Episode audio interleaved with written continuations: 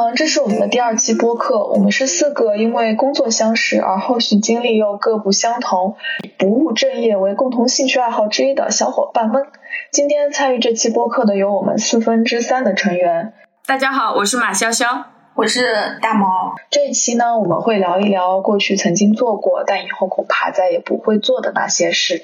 我以前年纪更小的时候，总喜欢一个人到处跑。就什么也不怕，真的是作过不少死吧。现在想起来有点点后怕，所以我大概不会一个人出门旅行了。我也是关于旅游旅游的一个，但是你是对于外界的不跟你相关的人的一个惧怕，我是跟跟我一起旅游的人的一个惧惧怕。呃，做了，但是以后不会再做的事就是不确定的人就不要一起去长途旅游。你出去一起玩了之后回来还是朋友，那可以以后再一起出去玩，保险一点。哦，还有一个不想干的事就是不烫不烫不染。嗯，我是之前就是非常想要真做美少女，然后就尽可能多的折腾自己。嗯嗯，真做美女真的，但是就因为就是各种各种言论，就是让你觉得你是一个美女，你才有什么各种的机会啊。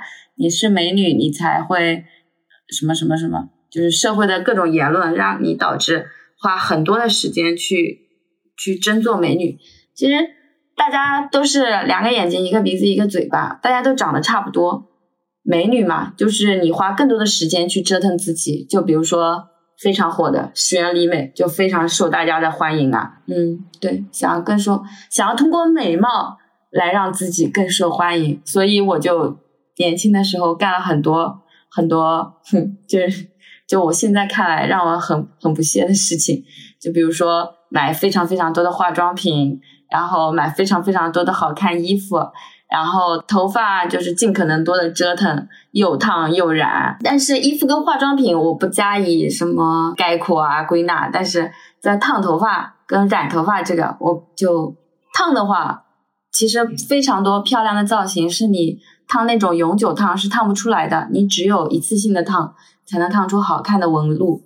然后染的话，你就是染棕色啊什么，嗯，其实也还 OK。但是如果你漂染，然后再染各种各样奇奇怪怪的颜色，那真的是非常折磨的一件事，因为我们是黑头发。黑头发出来的话，跟那些比较跳跃的颜色，那个分界线太明显了，太丑了。你为了这个黑头发，你会一直的要去补颜色，一直的要去折腾你的头发，你的发质会变差，然后你还会浪费浪费很多的钱。现在都搞一个头发真的难以接受，感觉你做一个头发起步都要一千多块钱。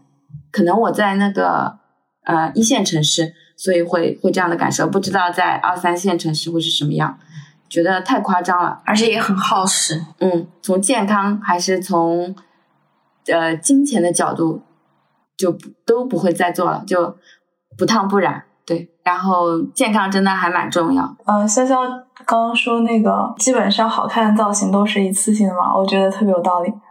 我就记得我为数不多的几次去做永久烫的，当然是过年了，被我妈妈拖去说过年了要搞个发型，就去弄。然后每次我给你 update 一下，我们我老家应该也不算二三线城市吧，反正就是一个呃，相当于发展的还可以的小县城这样子的状态。烫个头大概在几年前，四五年前那个时候，大概可能也要五六百块钱吧。所以我觉得跟一线城市差别也不太大，就是一个暴利行业，我觉得。然后每次烫出来的头的效果吧，就是真的是就就想第二天把头发都剪掉那样子。我就记得当时我我出。我出国的那那那一年，我去烫了个头，然后那个理发师还说要给我烫的，就是怎么说年轻一点。结果他给我那个卷一直烫到了头顶发根那边，我出来的时候整个头是炸的，就是圆的那种，感觉瞬间老了十岁。然后我我那接下来的一年。就是因为后来不是就在这边念书，然后剪头又很贵，基本上都是自己自己弄的嘛。我那一年都是一把剪刀在家里，每长长一点就把那个头发剪掉一点，就眼巴巴的希望它那个卷能够早一天都被全部都剪掉，真的特别特别痛苦。是的，是的，你漂完头发也是，我漂完头发就剪了巨短的短发，现在又又是因为。之前漂过的头发又剪了巨短的短发，但你说的这句话有一种不知道能坚持坚持多久的感觉。我感觉我几年前也听你说过，你再也不要漂了。嗯，要是我漂的话，我就给你打钱。能给我也打钱吗？马潇潇的狠招再现江湖，打钱。我给你打钱。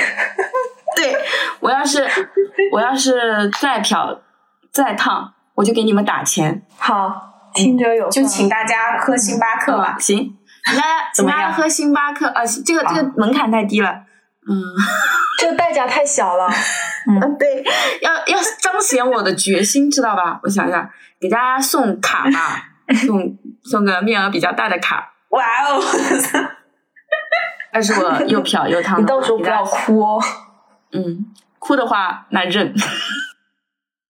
希望我们不要秃，秃的晚一点。之前我有什么屁话来着？就是我我我所在的城市，对你连圣诞树都是秃的。对，你说圣诞树都秃，哎，真的很秃。好，互互联网秃头秃头工是的，互联网秃头女工，嗯，真的是太秃头了。不过我感觉很多时候的秃头其实都是自己造成的，比如说熬夜啊，然后抠头啊，然后 不洗头、烫头、漂头这种。像我就是很明显的抠头造成的，就是当我在上学或者是干嘛，就是在做一件事情的时候，非常投入的时候，我那个手就无处安放，然后就会搓自己那个发际线，就这样。轻轻的在那边搓，直到有一天我发现，本来我发际线上有一颗痘的，后来我的发际线比我那颗痘后退了大概有两公分左右，我就发现我被我搓秃了，好伤心哦，这个发对，然后我的那颗痘就永远成为了里程碑。嗯，我发量特别多，然后我又很不喜欢就是有刘海，嗯。然后，所以我之前长头发的时候都是扎，就是全部都薅起来扎一个辫子嘛。然后我发量又特别多，特别重，然后所以就一直把我的发际线往后背。然后我的发际线真的后退了很多。我就记得那时候还在还在上背的时候，然后我对面的程序员他就跟我说：“马潇潇，你就是尽量少扎头发吧，我觉得你的额头有点闪。”哦，真的有有有，那个时候我也坐坐在你的斜对面，然后我现在回想起来，我就觉得你的额头特别闪，就是也不是说秃吧，就是特别的不灵不灵的感觉，嗯，然后圆润那种感觉，嗯，对对，然后又比较圆润，然后我又比我本身又比较白嘛，再加上可能还化了妆，嗯。嗯，就然后就特别闪亮，嗯，思考一天下来，你又出油，然后我的发，我的额头就特别的闪，就是后来我就尽量就不扎头发，很可怕，真的，就是如果听到我们播客的小姐妹们，就是扎扎马尾还是少扎，或者就扎轻一点，就是不要扎的太太紧，嗯，或者像我一样剪短一点。嗯，打薄了再扎。对，我觉得剪短是挺好的。就是我妈总是定期要催促我要剪头发，然后，嗯，她就她的一个观念就是头发长了，这个营养的供应量是一样，然后这么长的头发和短的头发比，它的营养就供应不上，然后头发就会变差。我也不知道有没有道理。那我现在就是还是想要留长头发，因为我嗯，我我我我在这边很喜欢留短头发，是因为洗头吹头很方便嘛。对，短头发真的太方便了。我吹风机自从我剪了这个超短的短发之后，我吹风机都不用了，因为在我们这边本身又比较热，然后稍微毛巾一擦，然后你甩一甩啊，过一会儿它就干了。不错不错。哎，说起这个，就是我们。就稍微再岔开一点，一会儿收一下好了。就是呃，你们小时候都是长头发的吗？嗯，我经常短头发。我觉得我小时候大部分的时间都是短发。我是因为我妈不愿意给我扎头发。我妈以前我小时候给我扎头发的时候，经常边扎边打我，因为她一揪的揪到我了，我就会喊，然后我妈就开始打我。那自己扎，我小的时候就会自己扎了。我够不到，手太短。我小时候 手太短了，就十岁以内。后来上了初中，就大部分都是短头发。我小学一直是长头发，然后是我初一的时候剪过短发，初三的时候剪过短发，然后高三的时候剪过短发，大一的时候剪过短发，就是我头发长长了就会剪短，长长了就会剪短。哦，我想起来了，我小时候小时候还有一个原因就是我妈嫌我自己扎头发太慢，上学会迟到，就是妈妈就会要求你扎头发那个发丝一丝不苟的都被扎上去，你知道这对于小朋友来说是很难的。可是我小时候也会自己扎，但要求没有这么高，感觉好像就是扎歪了、扎正了也没人管我那种。但是我妈会要求我扎那个马尾辫，因为我小时候一直到可能四五年级之前吧，我就特别喜欢扎两根辫子，而且小时候流行那种。扎两根辫子之后，我我自己又不太会打那个麻花辫，更方便的就是拿很多皮筋把它再扎成一节一节一节的那种。然后我自己觉得特别特别好看，然后我妈总觉得我太土了，然后她就一直致力于把我催促我扎马尾辫。然后后来我终于扎上了马尾辫之后，我的发际线就开始后移了，我感觉。我是我从小虽然没有没有人管，所以。无所谓我怎样，但是我是真的，我我一直到去年吧，我都是一个在就是把使自己变漂亮这个事情上花很多时间。我会就是如果今天要出门，我会起早，然后化妆，然后搭配衣服，然后整就是搞自己的头发弄造型，就是真的在做美女这个这个事情上。就是美女是这样的，普通普通美女就是。就是钱和时间堆出来的，的确是这样。我会花很多时间搞头发，我感受过。马潇潇经常她在化妆搞头发的时候，我可以补一觉。嗯，是的，很魔怔吧？因为大家会夸你漂亮，然后你为了得到大家的夸奖，你会更更是去迎合那些人，然后更更注意把自己弄成营造成一个美女。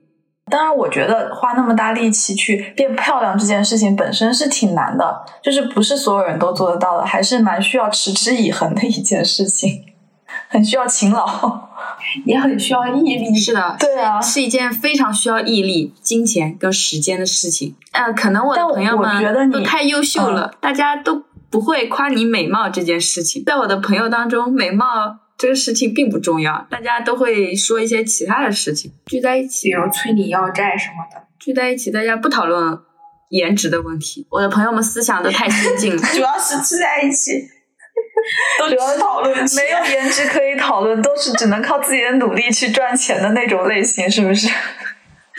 嗯，倒也不是，也有那种躺在家里专心做专心做富二代的朋友啊，他们也不讨论颜值，也不讨论，对吧？对，聚在一起搞钱吧，有钱的人也搞钱，没钱的人也搞钱。比如我，我觉得我突然转变是也有挺多原因的，不会哦，不会再做的事，那就是花大量的金钱、跟时间、跟毅力去维持自己是一个美女的人设，对不对？对，这也是一件事情。嗯，是的，就是疫情之间会长胖嘛，然后我我有一个艺术家朋友。嗯，是就给他打个广告吧，就是画条额表情包的一个女生，哇，真的超厉害的，在下胡猜，就是她，她每次给我的那个画，真的就是让我醍醐灌顶。第一第一件事让我醍醐灌顶，他跟你说人生导师，第一件醍醐灌顶的事情，他跟我说，你现在是一个大人了，你已经快三十岁了。我天，我真的，因为这个这个画是。去年过年在家的时候，我跟家里就是会有一些矛盾嘛，因为大家真的工作学习，其实跟爸爸妈妈在一起的时间很短，然后回只有过年这种时候，就是跟家里亲戚才会在一起嘛，抱怨了很多，但是我没有跟他们沟通，嗯，然后我那个朋友就是那个艺术家朋友就说，你现在是一个大人了，天呐，我醍醐灌顶，我我的角色并不只是他们的女儿、他们的侄女、外甥女这种。很很弱小的一个定位，我已经成年了，然后其实这个年龄已经是可以稍微平等的跟他们聊天，因为毕竟我的接受教育的程度还是比他们高的，对吧？所以要还是要去交流、去沟通、去表达自己。然后另外一件事就是我疫情了，然后逐渐变胖，我变得非常的焦虑，非常的焦躁，就是整个人就是很急躁嘛那种。我说完了完了怎么办怎么办？然后他就问我，那你觉得如果？单单因为你长胖、你变丑这件事，你原来合作的那些甲方他们会停止跟你的合作吗？然后我真的，我仔细想一想，倒也不会，因为我对于他们来说只是一个我出卖自己的技能，为他们赚钱。但是如果我长胖变丑，好像并不影响，所以我就突然也醍醐灌顶了。就是我的我的作用其实并没有在我的颜值，我漂不漂亮这件事情上。就是平时我是我之前也是一个非常喜欢发自拍，然后发很多漂漂亮亮的照片，希望大家夸我漂亮这样。因为现在娱娱乐圈占有的，在我们生活当中占有的那个部分太大了，明星他们天天都是发自己漂亮的照片啊，那种。吃喝玩乐享乐的照片啊！后来我想，其实这这才是他们的工作，他们就是要营造自己美丽的外表。但是我作为一个普通人，我还是要吃饭，我还是要赚钱。但是美貌并不能为我变现，所以我就是稍微有一些，去年就有了很大的改变，接受自己吧，逐渐慢慢的接受自己。就是我之前我还挺好的，就跟他讨论过这个问题，说你越长越大，就会越来越接受自己。就会变得好一些，不会那么焦躁、焦虑。嗯，现在才会才才想到，因为原来听这些话，有时候真的人就是这样，人家跟你讲了，他把他真心实意的想法告诉你，你有时候就会很忽略，就没有很认真的在听别人讲话。这个这个缺点，这也是一个很不好的事情，我觉得。但是也要看人啦，那个你沟通的那个人重不重要？虽然说不要轻易给别人提意见啊，不要听取任何人的意见，这都是。一些什么大家的过来人的话，但是有时候如果你相信他，你喜欢他，你觉得这个人真的可以，他的话你还是会还是要聆听的。感觉上，嗯，就是怎么说呢？就是从以前到现在，你对就是要维持好美丽的一个形象这件事情，其实上，呃，你的一个态度转变，还有一个背后原因是感觉你更现实了，就是。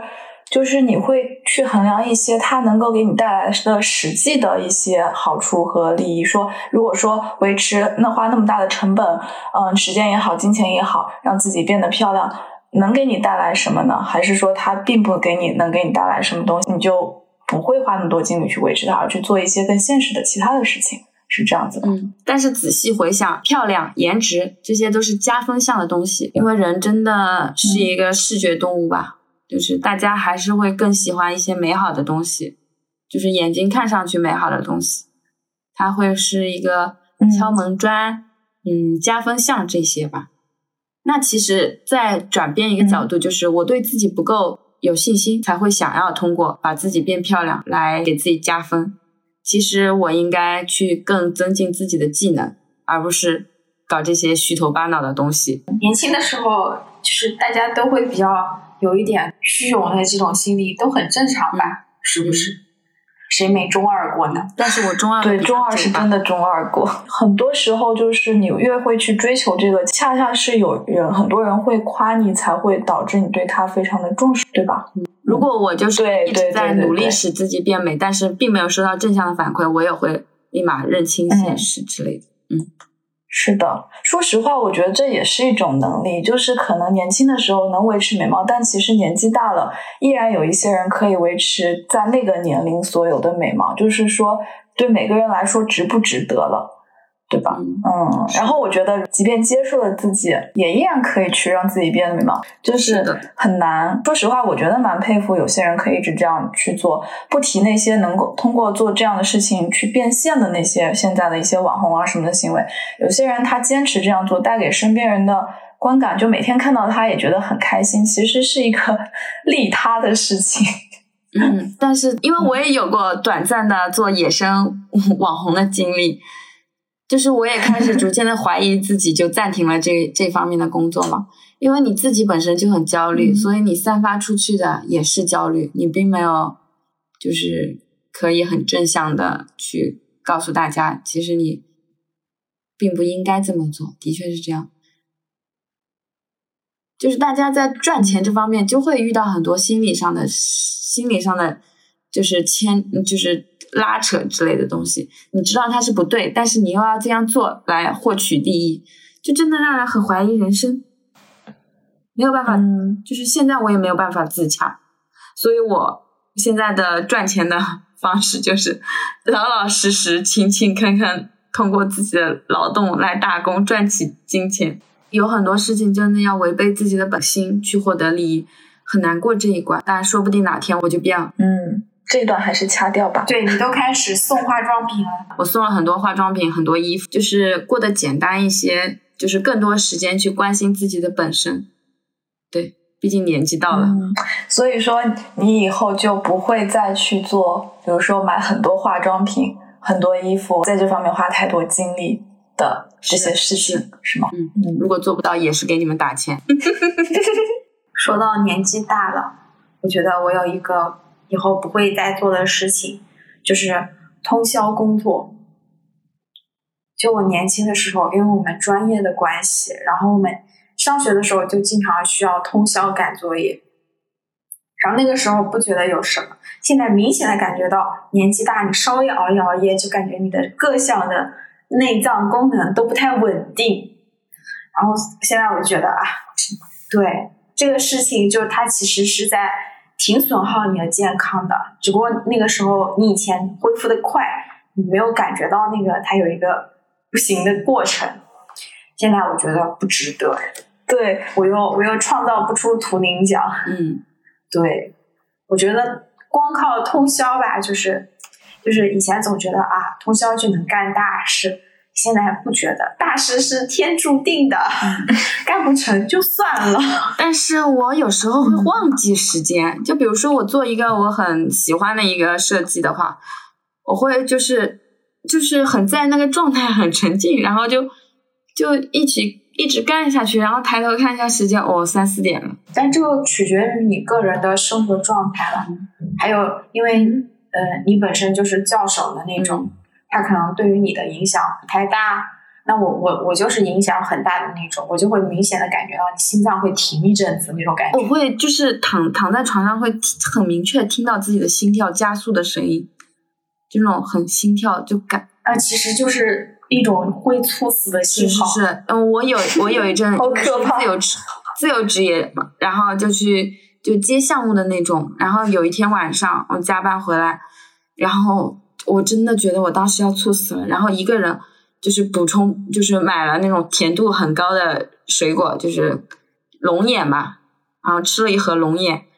然后就是心跳特别慌，我觉得我真的我自己不敢睡觉，我一直就是自己在客厅里坐着，然后一直到我觉得自己平复了，我才去睡觉。所以一个人住，很怕醒不来，是不是？天呐，现代打工人的心酸。是，之前嗯，一个人住其实也是一件蛮危险的事。对，之前我记得那个谁，就是我们另一位的互联网打工人朋友，高级打工人球球同学也分享过，因为他们公司就是出了名的加班大厂，说他也会就是熬夜的时候明显感觉到心脏不太对，所以大家就是年纪到了熬不起夜了，要认清自己的年纪。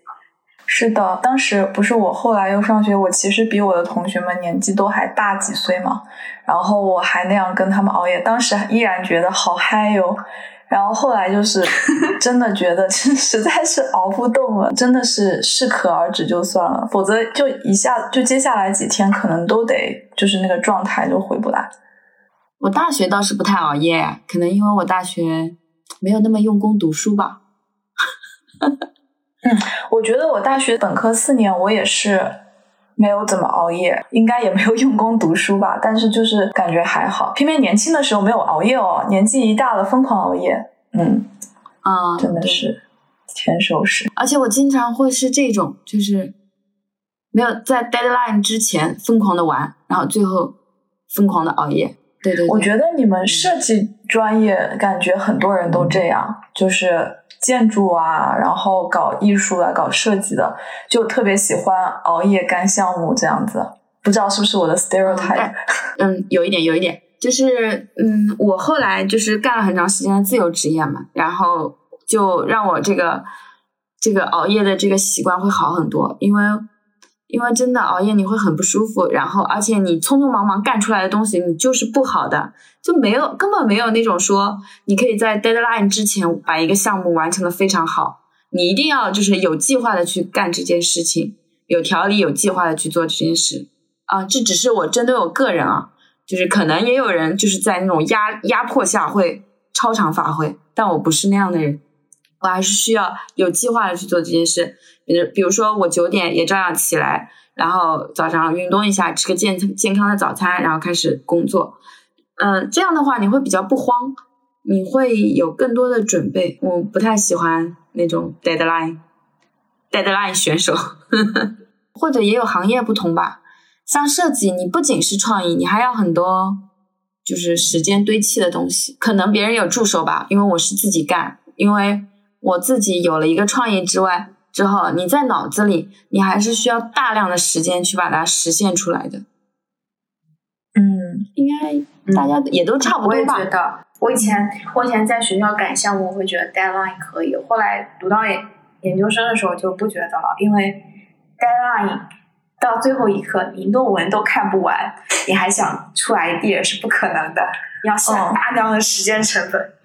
是的，我我也觉得，就是我其实很多时候就是拖延嘛。然后我觉得，其实你要真的去认真完成一项工作，做出有质量的东西的话，这样好像确实不太行的。我唯独可以用 deadline 去糊弄的，就是可能以前上学期间有一些，比如说课程项目啊，其实那些课程项目它对质量要求并没有那么高，它只要你有一定的完成度，你页数到了，然后看起来格式可以刷的不错，然后就 OK 了。但其实你真的工作了之后，你一个 bug 就是一个 bug，然后其实当晚还是熬夜还是不太可以。嗯，好像我们聊到的几乎都是过去一些让自己觉得挺后悔的事。其实呢，这些也只是我们生活中一些很琐碎、很不起眼的事。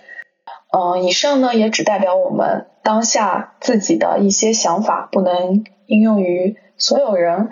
特别是我，我说了很多屁话。然后也只代表我们现在，毕竟我们还期待着马老板在下次烫头之后能给我们打来巨款。嗯，好的，谢谢大家收听，大家拜拜我们下期大家拜拜再见拜拜。拜拜下次见。拜拜。